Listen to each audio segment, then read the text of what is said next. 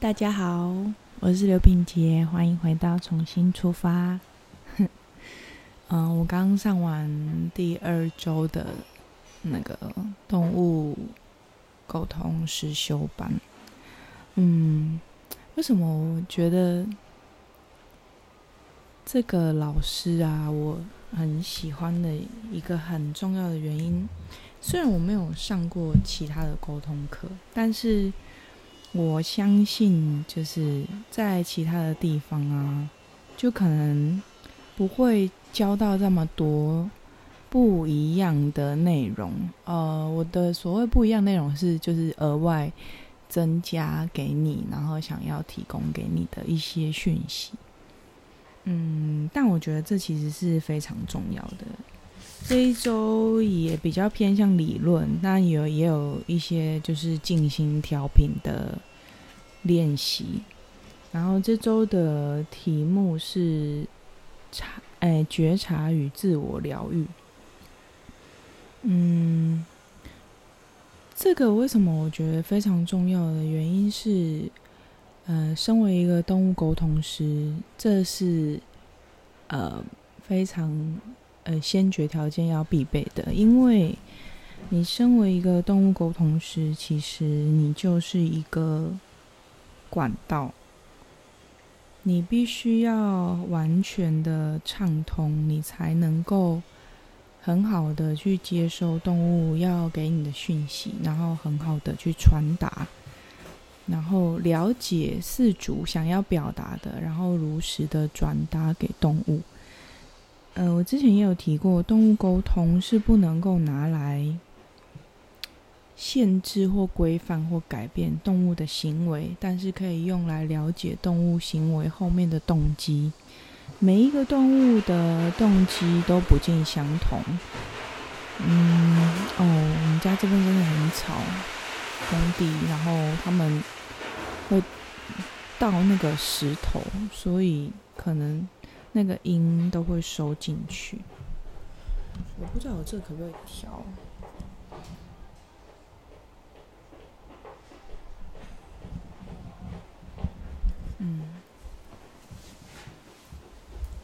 大家就是 忍耐一下。嗯，然后呢？呃，对我刚刚讲到动物沟通师，他必须完全的倒空嘛，所以。呃，因为我本身是旧景灵气师，然后我有学郁金香灵气，所以在动物沟通前呢，我都会先就是下一个意图，就是让我自己能够完全的中立，然后我可以倒空我自己的想法、自己的限制性的一些固有的思想，然后能够很好的感受动物的感受。然后很好的去表达，然后也可以保护我自己的情绪，不会在沟通的过程中受到干扰。嗯，因为很多人其实不太了解动物沟通到底是怎么进行，然后为什么可以这样子做。其实我们整个工作的环境就是在我们的潜意识里面。那我在潜意识里面邀请动物来来聊天，这样子。嗯，这个后面我会再会再跟大家分享。那主要针对这周的内容呢，嗯，我有几个课后的心得，然后跟大家分享。第一个就是，嗯，一定要对自己有耐心，然后有信心，因为我们现在在学习的啊，然后在呃练习的啊，在实际去工作的啊，一些学习到的东西，其实。我们都是在播种，然后再浇水，嗯，但这个过程要等到花开，就是有花苞到花开到结果实，是要一段，就是有它的历程的。每一个人都有自己的花期，所以你大可不必看着 我家的猫咪。你不用看着其他人的成果，然后或者是其他人的进度，然后去觉得说啊，为什么我们是同一个时间学习的，然后为什么他的成果那么好，或者是诶，他为什么可以感受那么多？嗯，我之前有提过那个灵媒妈妈嘛，她就有讲啊，可能这一辈子有一些人，他就是，呃，有些人说的钢琴的神童，然后有些人是很有绘画的天赋，嗯，但是你你不知道，有可能他这是因为他累世。他可能有好几世，他都在做同样的事情，所以他将他累世所做的练习带到这一世来，那成为他的一个成果。那并不是他嗯凭空得来的，而是他真的在这个地方上下了很多功夫。可能不是在这一世，但是是他累世累积的成果。所以有一些人，他可能哎，你觉得为什么他好像？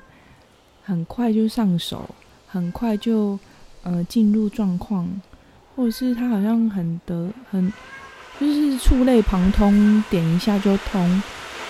有可能他累是做了很多的练习，就是他一定是有付出的，所以你不必看着别人的成果，然后望而兴叹这样子，就是一定要对自己有信心，有耐心。嗯，第二个是啊，我觉得很棒的是，上个礼拜我们是不是有讲到白色之光？那个是进化的光芒，保护的光芒。这一周呢，它是带我们做金色之光的练习。金色之光它是有转化的功能，有开创的功能，嗯，也代表着创造力，然后象征的是太阳那样子璀璨。温暖的光芒。嗯，今天是先做了白色的光球之后，然后启动这个金色的光芒。如果大家有兴趣的话，也可以去了解这个光的课程。我觉得很蛮蛮不错的诶，反正，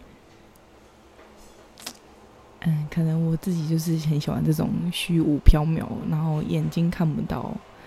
但是有感觉的东西我都很喜欢，神神秘秘的东西我都喜欢。所以如果你有想要了解光课，也可以去查询那个老师的一些课程内容。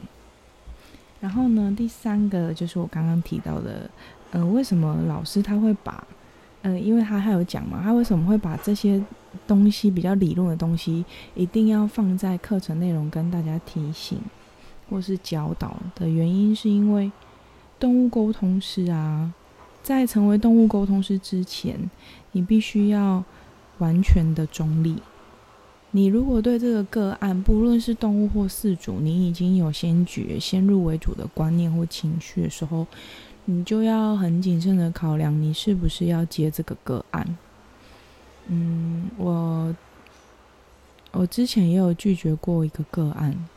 那是因为，呃，在跟他接洽的过程当中，这个事主让我觉得对他的一些行为不太信任，然后感觉他也没有很认真的，呃，阅读我给他的一些资讯，嗯，应该是说我没有办法跟他达到一个很好的双向的沟通，所以。哦，后来他也没有很感觉，他没有很重视我们要沟通的这件事情，所以我就婉拒他了。嗯，不过我会觉得，嗯，我这样做很 OK 的原因，是因为我知道我在沟通前我已经没有办法保持中立，对这个事主我已经有个人的批判了，所以我觉得没有做，那可能我跟他没有缘分，他或许更适合其他的沟通师为他们服务，这样子。然后，所以，呃，身为一个公公公师，你必须要保持完全的中立，然后你要放空你内心的想法。这样的话，嗯，你你越干净，你才能够如实的接收嘛。就像浑浊的水，你放东西进去，其实你是看不太到的，你会因为浊浊的嘛，雾雾的嘛。呃，不不应该是说，就像你像我们之前的潜水，你在呃。海泥都被扬扬起的海底，其实你是伸手不见五指的。那你必须等那个扬尘都沉淀了之后，你才可以看清你身边周遭的事物。那同理可证，你越是去清洁你的内在，你你去调频你你你的频率。当你就是能够越平静，你的心越平静的时候，相对的，你的那些扬尘就不会太多。你越多的去，嗯，观看你的内在，去清理、去安抚你曾经的内在的一些伤痛，或者是你曾经的被压抑的感受，你越是去做这样的处理，慢慢的，你的心、你的内在就会变得越清澈。那相对的，你就能够越好的成为一个沟通的管道，很好的接收，很好的传达。再来是，呃，自我情绪的觉察，其实是每天都要做的事情。嗯，自我情绪觉察这个东西，嗯，老师他是有给我们上一个六 A 的一个顺序的课程。嗯，其实这一个自我情绪觉察之前，我也有做过类似的就是报告。嗯，这个东西我觉得很棒的原因，是因为，呃，很多时候我们会说这个人，哦，我上一集也有讲，就是情绪化这件事情。所以我觉得现在很多人把情绪化。嗯，把情绪看成是一个不好的东西，其实情绪它是它只是一个工具，它是让我们了解现在我到底发生了什么事情，它是一种感觉。你遇到这件事情，你产生的情绪，这件事情对你造成的影响，你有什么感觉？嗯，自我情绪的觉察，有一些人是不知道自己现在是什么感觉。不知道自己正在生气，嗯，或者是说不知道自己正在压抑情绪或忽略情绪。嗯，一开始我认识到情绪的时候，我我认为的，嗯，自我情绪控制很好的人是他没有情绪，嗯。他忽略，他可以略过他的情绪，继续工作。其实我们现在很多人都是这样，或者是你进入社会的、进入工作职场的大人，很多时候都是这样，因为你必须要先把这些情绪放下，才能够继续你的工作嘛。但是情绪，它虽然被忽略，但它不会消失的，你必须要去处理它。我之前就有经历过那种压抑很多情绪之后，最后爆炸的那个那个时候，其实那个是很消耗你的能量的，而且也会伤害到身边的人嘛。嗯，所以自我情绪觉察这个东西，其实是每天你都要做的。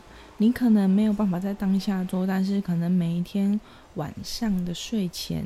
你可以静下来，然后你问自己说：“呃，今天一整天下来，我有没有因为什么事情或因为哪一个人而情绪波动很大，或者是感觉他带走了我的一整天的快乐？嗯，或者是他嗯让我觉得很不舒服，让我觉得很难过，然后为什么？试着去了解其中的原因，先说出来。”我感觉很难过，我感觉很很无助。嗯，你你感受到那样的情绪啊，然后试着去接受它，允许自己感觉到无助。其实，呃，不是一件很容易的事情。嗯，因为我们面对很多情况，我们都必须要。把自己武装起来，但是我觉得这个自我情绪觉察很棒的原因就是，其实你是自己做，你不需要去跟任何人交代任何事情，你就是只需要对你自己负责。所以这个过程是一个完全安静，就只有你跟自己在对话的一个过程。透过这样子呢，你可以。就是让情绪来带领你了解你到底怎么了。你可以拿回你自己的主导权，就是它可以达到一种让你自己抽离的状况，因为你你已经在嗯反刍吗？应该是这样讲，就是你在回顾那样的情绪，你接受了它，你释放它，然后你可以转化，安慰自己，然后把自己抽离。你认为那个人拿走你的快乐，但是其实你会不会觉得快乐这件事情的决定权在你？不要把你的快乐交到别人的手中。所以我觉得自我觉察这件事情，一开始你做可能会很卡，但是没有关系。养成习惯之后，你可以让情绪变成一种工具，是你要拥有情绪，不是让情绪去拥有你。嗯。然后呢，我们如果学着允许允许情绪，而不是去压抑或忽略的时候呢，我们可以感受到情绪，但不会随之摇摆，或者是指责自己。比如说，我感觉到我现在这个人的态度让我不是很舒服，那我会选择离开，或者是我选择直接告诉他：“哎，你这样子让我觉得有点。”不开心，那你不需要去，嗯，压抑你自己的感受，或者是，哎，你怎么会，怎么会这样想啊？怎么那么没有抗压性啊？怎么没有那么那么没有用啊？不需要去指责自己，接受情绪来，然后去了解，去允许，然后去转化，嗯。哦，但是我觉得一个很先决的条件也是要跟大家讲的，就是尊重自己啊的情绪这件事情，并不是代表你可以随意的将你的怒气发泄在其他人身上。嗯，就是所有的行为都要以尊重为前提来对待彼此。你不允许别人伤害你，同样的，你也不。能允许自己去伤害其他人，嗯，然后呢，再来哦，我觉得有一个很棒的一点，就是在课程开始之前，就是我们常常都会说，哦，我要变成更好的自己，我要寻找到更好的自己，嗯，所以我来学习，我来做什么，但是。老师他他他他提醒我们一个点，他说他他不是说这样子讲不好，而是他想要告诉我们的是，其实就是我已经足够好了，我才会接触到这样的课程。嗯，就是不是因为我不好，所以我才要学，而是我已经够好了，所以我可以学了。宇宙把这样的课程带给我。嗯，我觉得这样的想法是很棒的，然后也其实也是可以鼓励自己、激励到自己的。嗯，然后第七个是，呃，我觉得教导孩子认识情绪这件事情啊，是教养的必修学分。其实很多很多的大人啊，嗯，也还没有真正的学会如何表达情绪。嗯，所以都会变成失控的大人，因为他让自己的内在小孩去带领着他做任何事情。嗯，所以我觉得教养教养啊，就是是双向的，教学相长的。其实，在我还没有孩子之前，我一直觉得我自己是可以独立完成任何事情的，我可以。做任何事情都不需要别人的帮助，然后我可以游刃有余的分配任何的时间，完成任何的事情，我很强大。但有了孩子之后啊，其实我觉得我是很无助的，然后很多事情我没有办法随心所欲，我觉得很捆绑。嗯，但在跟孩子相处的过程当中，我确实感受到了。嗯，他们那种很真挚、很纯真的爱，他就是单纯的爱你。有时候他也不知道他自己为什么，嗯，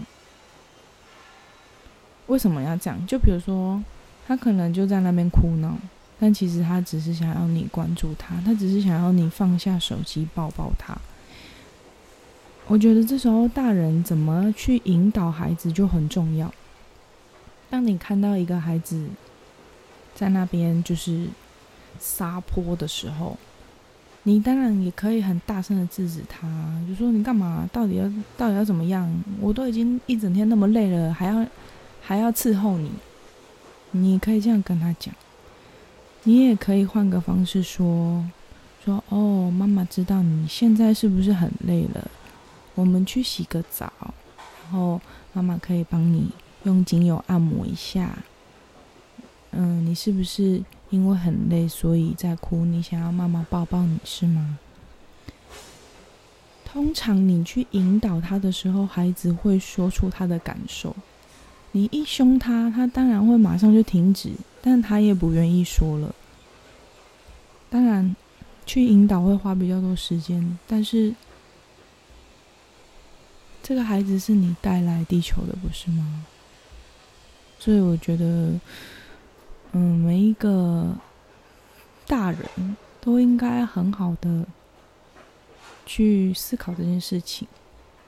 这个孩子是你生的。并不代表你对他的任何事情有任何决定的权利，因为他是一个独立的个体。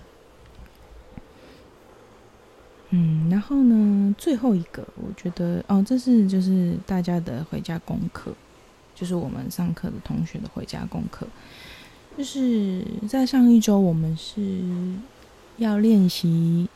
让身体停止下来，就是安静的，然后眼睛闭起来十五分钟。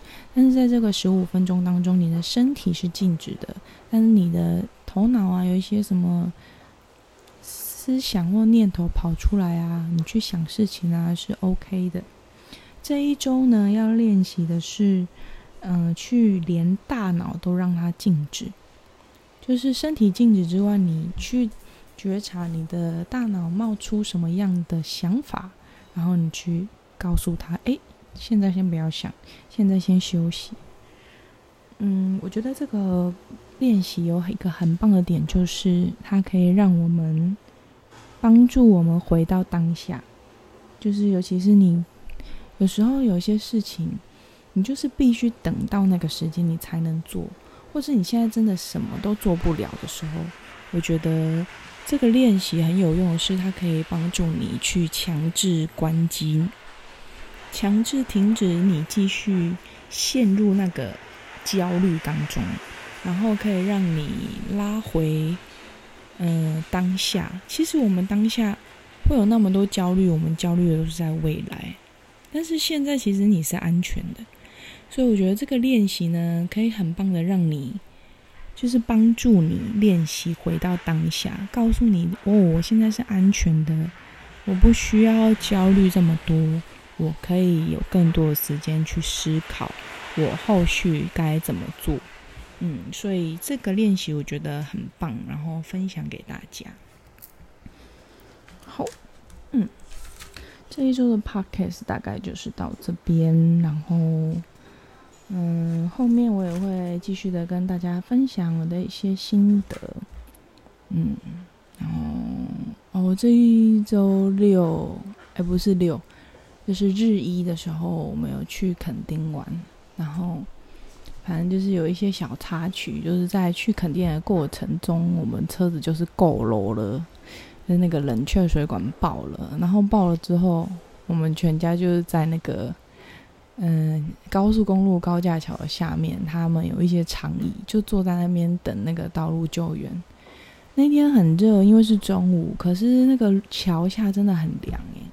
然后我们全家就坐在那边，然后蛮开心的，就大家都笑笑的这样子，笑眯眯的，然后聊天啊，等道路救援来。嗯，其实这一趟旅程呢，我觉得最棒的就是。我发现我们都成长了，都在进步。嗯，不太会去被外在的东西真实的去呃互相指责啊，或者是嗯让整个气氛变得很不好。有时候我们我们生气啊，不是真的气对方诶，有时候是气自己诶。